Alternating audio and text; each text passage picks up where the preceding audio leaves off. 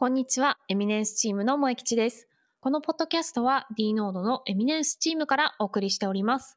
2週間に一度のペースで D ノードとエンジニアのお仕事のお話や技術的なトレンドやトピックについてお話ししています。今回のゲストはエバッチさんです。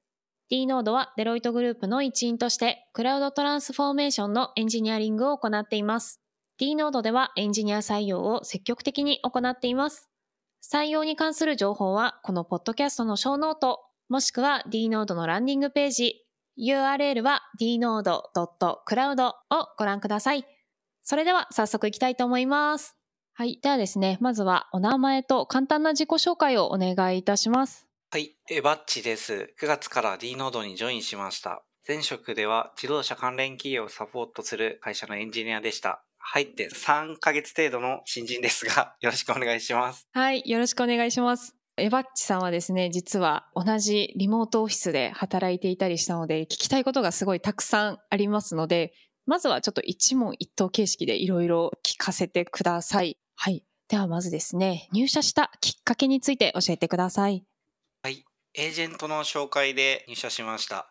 入社前にはサイトの確認をしたものの、なんかやっていることのイメージとかは正直あんまりできなくて、なんですけど、面接時に内容を紹介していただいたら、抽象的なイメージなんですけど、D ノードのワクワク感があったり、やってみたいなって思って入社させていただきました。なるほど、なるほど。では次はですね、実際に働いてみての感想をお願いいたします。働いてみての感想は、リモートはいいぞってことです。なんか、とにかく出勤すればいいみたいな安心感っていうのはないんですけど、自分のやってることだったり、成果がより可視化される厳しさがあって、その分やりがいも感じると言いますか。はい。あと、一番いいのは、朝しんどい時、結構ゆっくりできます。通勤の時間とか、なんか結構無駄な時間あったんで、その辺が減ったのがすごい嬉しいなと思ってます。はい、ありがとうございます。では次はですね、働いてみて一番気に入っていることは何ですか？あ、気に入っていることですか。わからないことを教えていただける環境っていうのが一番気に入ってますね。聞きにくいとかね、あるとちょっとあれですもんね、質問もどんどん溜まっていっちゃって困るみたいな、ありますよね。そうなんですよね。結構ギリギリのタイミングでそういうのって言い出しちゃったりとか手遅れになっちゃったりすることとかあったりして、うんはい。わからないとか止まったらすぐ聞いていいよみたいな感じなのはすごいありがたいなと思ってます。はい、ありがとうございます。では次はですね、D ノードに入る人が持っておくと良いスキルがありましたら教えてください。はい。僕の場合なんですけど、学んで吸収し続けることが結構大事かなと思ってます。まあ、あと、もう一個あるとしたら、さっき言いました、わからんってすぐ言うことだと思います。ありがとうございます。では次はですね、5年後、10年後はどうなっていたいですか？まあ、さっきみたいにわからんっていうことが多いので、助けてもらうことや聞くことが多いので、周りを助けてあげれるような知見とか経験を身につけていけたらいいなっていうのはぼんやりと思ってます。素晴らしいですね。自分がしてもらったことをちゃんと周りに返すっていうのはすごい素晴らしいと思います。はい。はい。では次はですね、意見の違いはどのように解決しますか？意見の違いは一旦僕の場合は受け入れちゃいます。立場とか前提条件が違ったら自分の思っている答えが正しいとは限らないし、まあ、そもそも答えがなかったりすることもあると思うので、うんうんはい、一度受け入れちゃいますね。まあ、なんですけど、私生活では結構頑固で僕強めに通しちゃいます。自分の意見は譲らないぞと。そうですね。私生活だけは譲らないと。なるほどですね。そうですね。なんか思い通りにならないとちょっと嫌なんでわがまま言っちゃいますね。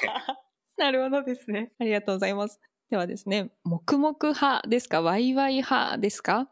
そうですね。ワイワイしたいんですけど、結構ワイワイ盛り上がっちゃってる時は手が止まってますね。それはちょっとあんまり。そうですね。話に集中しちゃって、まあそっちを楽しんじゃってて作業進んでないみたいなことは言っていいのかわかんないですけど、はい結構止まってます。ちょっと秘密にしないといけないところですね。はい。では次はですね、D ノードの好きなところ教えてください。はい。何か話してると、みんなの反応がめちゃくちゃ早いところですね。その情報の URL だったり、すごい付加してる情報とかがバンバン飛んできて、え、こんなのあったんだ、みたいなのをすぐ教えていただけるのは、なんかすごい好きなとこですね。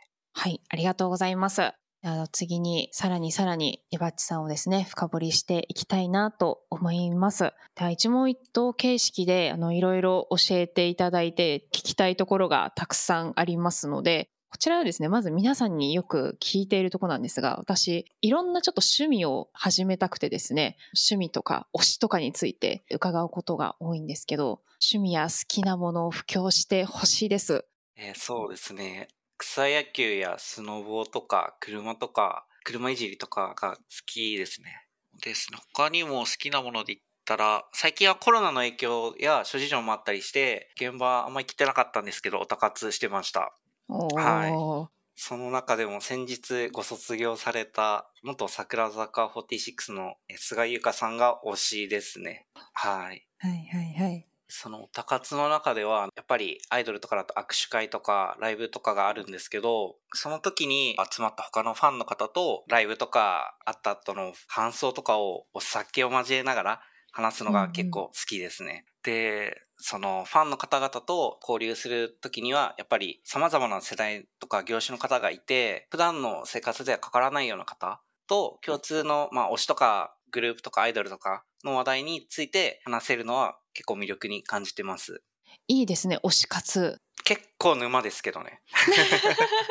でもあれですよね、推しのおかげで、このファン友達というか、全然違う、先ほどおっしゃってました、いろんな世代の方とか、いろんな教種の方って、こう、推しというおかげで友達になったり、お話ししたりとかあると思うんですけど、はい。そう思うと、すべては推しのおかげで今生きてるみたいになりません？そこまでは言ってないですけど。まあでも、そうですね、そういうイベントがあった時とか、いろんな地方、やっぱりファンの方もいろんな地域に住んでいるので、ち行った時に、あ、このファンの方いたなとかは思ったりとかもありますね。ああ、なるほどですね。人生でちょっと推しがいたことがなかったので、すごい憧れのジャンルというか、憧れの趣味だなと思ってるんですけど、あの、菅由香さん可愛いですよね。お綺麗です。はい、そうですよね。私あんまりちょっとアイドル詳しくないんですけど、すごい目を引く方だなと思ってました。お上品な感じで可愛いと思います。あとあれなんですね、インドアな趣味だけかなと思ったら、こう結構草野球、スノボ、車いじりっていう結構アクティブな感じの気がしますが、草野球とかは長くされてるんですか？草野球はそうですね、4年ぐらいですかね。はい。やってて、大学の時の先輩の方に作っていただいたチームで、で、そこで、その大学のつながりから、なんかもともとできたチームなんですけど、その先輩の方がバッティングセンターめちゃくちゃ好きで、でそこでなんかいろんな選手ナンパしてきて、どんどんどんどん知らない人がいると思って、行くたびにはいはいゲットいっぱいいるな、みたいな感じのチームですね。え、すごいですね。その方はめちゃくちゃナンパの達人ですね。ちょっと語弊がありますね、その言い方は。あじゃあ本当にそこでもまたいろんな方々とこう触れ合う機会があるっていう感じなんですかね。そうですね。はい。えー、すごい楽しそそこにも意外とアイドルオタクがいたりして、う。はいはいはいはい。あ、そこで広がるんだみたいなことも結構ありますね。えー、やっぱあれですね。なんかいろんなとこにアクティブに動くといろんな方と知り合えるんだなと今すごい改めて思いました。なるほどですね。ありがとうございます。はい。では次にですね、今までのご経験について教えてください。はい。自動車の ECU 開発のお手伝いをさせていただいてました。自動車には様々なセンサーがあったり、自動車の ECU とそのセンサーが結構いろんなやり取りしてます。まあ実際に開発の時に車を毎回作ってるとテストの車なので、なんか実際に売るものじゃないので、どんどん費用がめちゃくちゃかかっちゃうから、専用の PC で模擬したものを使用して、センサーの波形とかを代用したりしてます。で、その専用の PC を制御して開発した ECU の挙動が開発者の期待値通りであるか確かめる検査の自動化のお手伝いをしてました。で、例えばなんですけど、止まってる状態から車ってアクセル踏んだらやっぱ進むじゃないですか。はいはいはい。で、そしたら5秒後にアクセル踏んだらちゃんと40キロ出てるかなとか、ブレーキ踏んだら止まれるかなとか、こういうエラーがあったらちゃんとセンサーでエラーを検知できてるかなみたいな、そのようなのをなんか確かめたりとかしてました。へえ。私あの、すいません。ECU って全然知らなくて、はい。エンジンコントロールユニットですね。はい。今なんかいろいろこう、Google さんに教えてもらいながら調べていたんですけど、あれなんですね。なんか今までこう車って全然どこを踏んだらどういう反応してとか考えずに運転すると思うんですけど、確かに言われてるように止まってる状態からアクセルを踏んで何秒後に何キロ出なきゃいけないみたいなやっぱこういろいろあるんですね。まあそうですね。例えば信号で止まってアクセル踏んでるのに進まなかったらちょっと困るじゃないですか。はいはいはい、思い通りに当たり前に動いてるっていうのを当たり前にできるように、いろんな人めちゃくちゃ動いてます、そこ。えー、すごい面白いというか、あれなんですよ。本当にいろいろ ECU もいろんなところについているんだなっていうのが初めて知りました。はい。そのドアロック、はい。ボディだったりとか、グそうですね、エアバッグもですね。すごい。なんか普通に乗ってる車ですけど、考えるといろんな技術とか知見とかが詰まっているんだなって思いました。そうですね。まあ僕ほとんど知らないんですけどね。そんな細かいところとかを全部知ってたらちょっと超人すぎるんで、はい。あれなんですね。これってすごいサイズ的にはコンパクト小さいですよね。そうですね。なんかやっぱり部品とか、そのエンジンとうんかう、んいろんなものを積んでたら、大きさも大きすぎたら、他の場所がなくなっちゃったりとか、はいうんうん結構その中のクリアランスとかはシビアみたいですね。へえ、私ちょっと全然あの車には詳しくないのですごい、また知識が、ジャンルの知識がこう増えた気がしてすごい面白いです。ちょっとここはまた、いずれまたまた詳しくお話聞かせてください。わかる範囲で。ありがとうございます。ではですね、普段されてるお仕事とか、どんな風に普段働いてますかっていうのを教えてください。はい。今はフルリモートなので、様々なツールを用いて、他の人とやり取りをしています。その中でも、今は Gather というアプリを使ってやり取りをしています。Gather はアバターを操作して他の人に近づくと会話が始まったりとか、テーブルとかに集まってグループで会話ができるサービスです。で、その Gather でプロジェクトの中で作成したいソフトウェアの方向性の打ち合わせをしたり、スクラムで今開発をさせていただいてるんですけど、そこを回したりしています。どうですか？ギャザーの使い心地はいかがですか？そうですね。なんか本当にゲームしてるようなドラクエみたいな感じで、なんかこれ出社してるのかなみたいな。まだそうですね。3ヶ月なので、フルリモートもオフィスなのかなっていう感じもありながら、その中でうん。他のアプリとかだと打ち合わせを予約したりとか、ちょっと話したいんだけど、みたいなのとかでは、レザーだと近づくだけで会話が始まるので、その辺はなんかいいなとは思ってますね。確かにあれですよね。立ち話とか、ちょっとすれ違った時に、あ、誰だ、すいません、そういえばみたいな話とかって、なかなかリモートワークでは難しかったりしますけど、こういうバーチャルオフィスツール使うと結構お話がしやすかったりとか、あと、ギャザーのアバター可愛いのはもちろんなんですけど、アバターに話しかける方が、なんとなく話す心理的ハードルが下がるというか、あ、わかります。不思議な感じがするなと。予約、会予約みたいなのだとちょっと、行々しいって言ったらあれですけど、なんかピチッ、ピチッとしてる感じがしちゃって、はいはい。身構えちゃいますね。資料ないと大丈夫かなとか。あー、わかります。確かになんかちょっと聞きたいけど、あ、でも自分に今下書きないから話しかけるにはまず下書きを作らなきゃいけなくて、その下書きを作ってるともう次の会議が始まってみたいな、ありますよね。はい めっちゃわかります。あスクラムも今勉強されていてっていう感じなんですね。はい。僕はまだ初めてなので、スクラムもいろいろ用語が出てきてなんだそれみたいな感じですね。そうですよね。私もなんか、そもそもスクラムっていう言葉を知ったのが半年前とか、うんなんか4月ぐらいだったので、まずなんか用語を覚えるところから始まって、でもやってみると何もないよりかはみんなでこう共通言語があったりするのでやりやすかったりとか、いろいろあるかなと思ってます。いいスクラムマスターになりましたら私にもぜひぜひ教えてください。いいスクラムマスターって自分のことをいいスクラムマスターって言わないと思いますけどね。あれですかねなんか、いや、スクラムマスターなったんだよね、みたいな。なんですかねスクラムちょっと勉強したから教えてあげてもいいよ、みたいな感じですかね。あ、あれじゃないですか。あの、ダニング・クルーガー効果でしたっけ？何でしたっけ？そんなような。はいはいはい。一回絶望してから、だんだんわかるようになって、ちょっとわかるみたいな。あれですね、あの、よくツイッターとかに流れてくる CSS できるがこうあずれてるやつみたいな。完全に理解したそんな感じですかね。はいはいはい。それです、それです、それです。あの、じゃあ、そうですね、スクラムを完全理解しましたら、あの、ぜひぜひ教えてください。その時に、はい。はい、お願いします。はい。では次はですね、今までの案件で使用した技術について教えてください。そうですね、技術。技術って言われるとちょっと難しいんですけど、うんうん AWS だったり GCP といったクラウドの環境での開発が多いような印象がありますね。はい。技術って言ったらあれかわかんないんですけど、Git だったり、Docker だったり、その辺を必要に応じて使い分けています。あとは、言語とかですと、Ruby だったり、JavaScript だったり、Java だったり、なんかいろいろその時によってうん使い分けてますね。なるほど。じゃああれですね、やっぱりいろんな知識がある方が入りやすいというか、慣れやすいっていうんですかね。そうですね。経験とかあったりすると、はい。なんかその入るとき、言語を触るときってやっぱ最初ハローワールドを出したりとかすると思うんですけど、いろんな言語でやってると、あ、最初のスタートラインに立つまでのハードルが早かったりとかはあるとは思いますね。うんなるほどですね。ありがとうございます。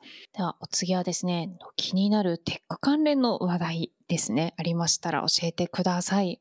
テック関連の話題は、そうですね。スペース X 社のスターリンクという商品、今めっちゃ気になってます。衛星でインターネットに接続できるっていうのをめっちゃロマン感じて、アプリがあるんですよ、今。アプリで契約するとアンテナみたいなのが届いて、で、それでちゃんと衛星取れてるかなみたいなのを管理するアプリがあって、それでちょっと最近家での環境が使えるか試してるんですよね。うんうんそのアプリでカメラ起動して空を撮って障害物ないかなみたいなのをやってるんですけど、はいはいはい。ベランダから行けるかなと思ってたら、衛星が北側にあるんですよね。で、うちベランダがその南側についてて、はい。やっぱり洗濯物乾かすとかそういう関係で南側にあって、北側に衛星があるっていうのを向けると、家が障害物判定されちゃって、い、い場所を探してくださいみたいなこと言われて、あ、なるほどですなんか、これ入れられないなと思って、ちょっと今困ってますね。そう思うと賃貸とかだと結構なんか条件的に難しそうな感じもありますよねそうで。すね。なんか北側にあったりとか、窓から少なくとも線一本をアンテナと中と外を通さないといけないんで、うんうんうんはいそこどうなんだろうっていうのを思いながら、あ皆さんどうしてるんですかね。まあでも今は賃貸の回線使ってて、全体の共用の回線だと思うので、はい、使用者が多いような夕方の時間とかだとちょっと遅くなっちゃったりとか、ああとは技術的というか環境的なことを言っちゃうと、共用のインターネットの回線なので、グローバル IP が割とすぐ変わっちゃうのはちょっと困るなと思ってます。あ、はいはいはい。はい。IP 制限とか、セキュリティの面でちょっとやってたりとかあるので、その度に、すいません、グローバル IP 変わっちゃったんで、みたいなことやるのは気になってます。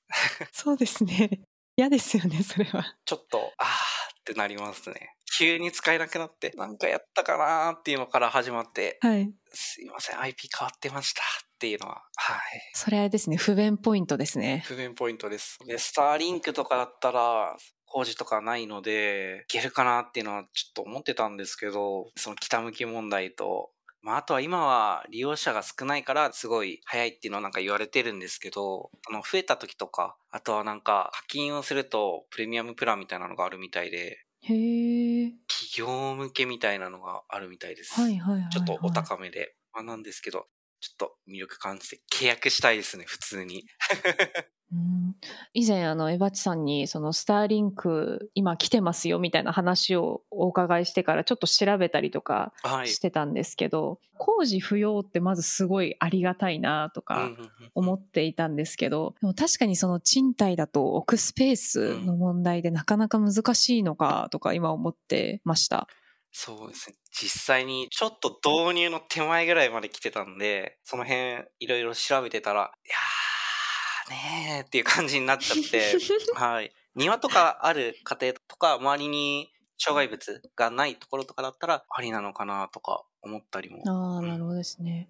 なんかそう思うとあれですね、この都心とかよりはちょっと離れた地域の方の方が導入しやすそうな感じがありますけど。そうですね。なんか、そもそも導入されるきっかけがそういう山だったりとか、うんうんインターネットの環境がないようなところがターゲットだったっぽいので、はい。うんうんうんまあそこにアプローチできてるのはすごいなとは。そうですよね。確かになんかどこでもインターネット使えるってなると多分助かる人もたくさんいるでしょうし、例えば山の中で遭難しました、インターネットつながってるから呼べましたとかなると思うので、いや、遭難してたらスペース、そんなスターリンク持ち歩かなくないですか？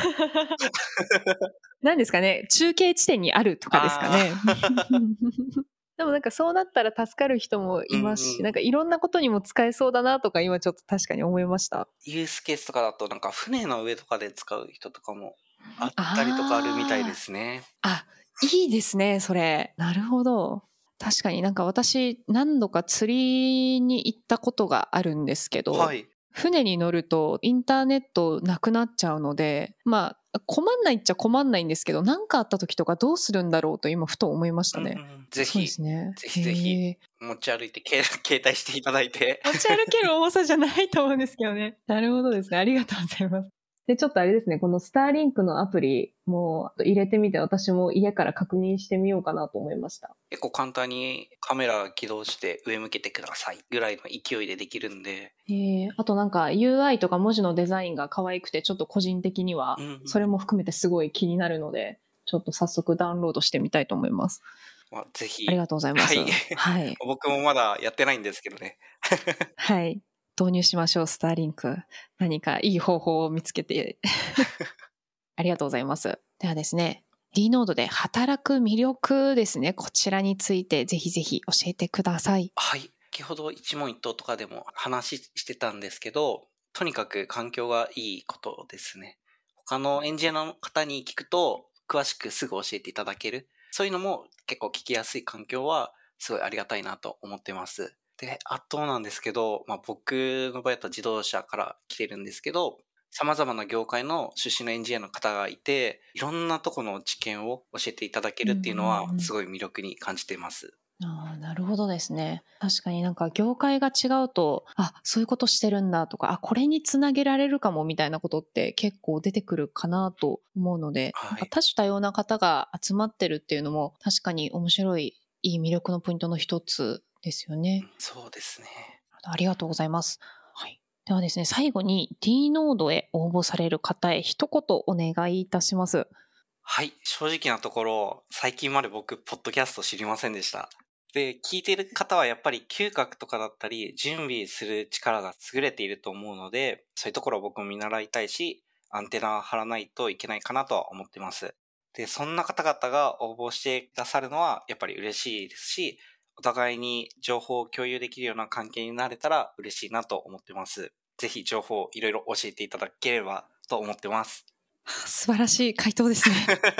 すごいですね。僕から出せるものはちょっとやっぱり限られてるんですけど、そういう助け合えたら嬉しいなっていう、すごいぼんやりとしてますけど、はい。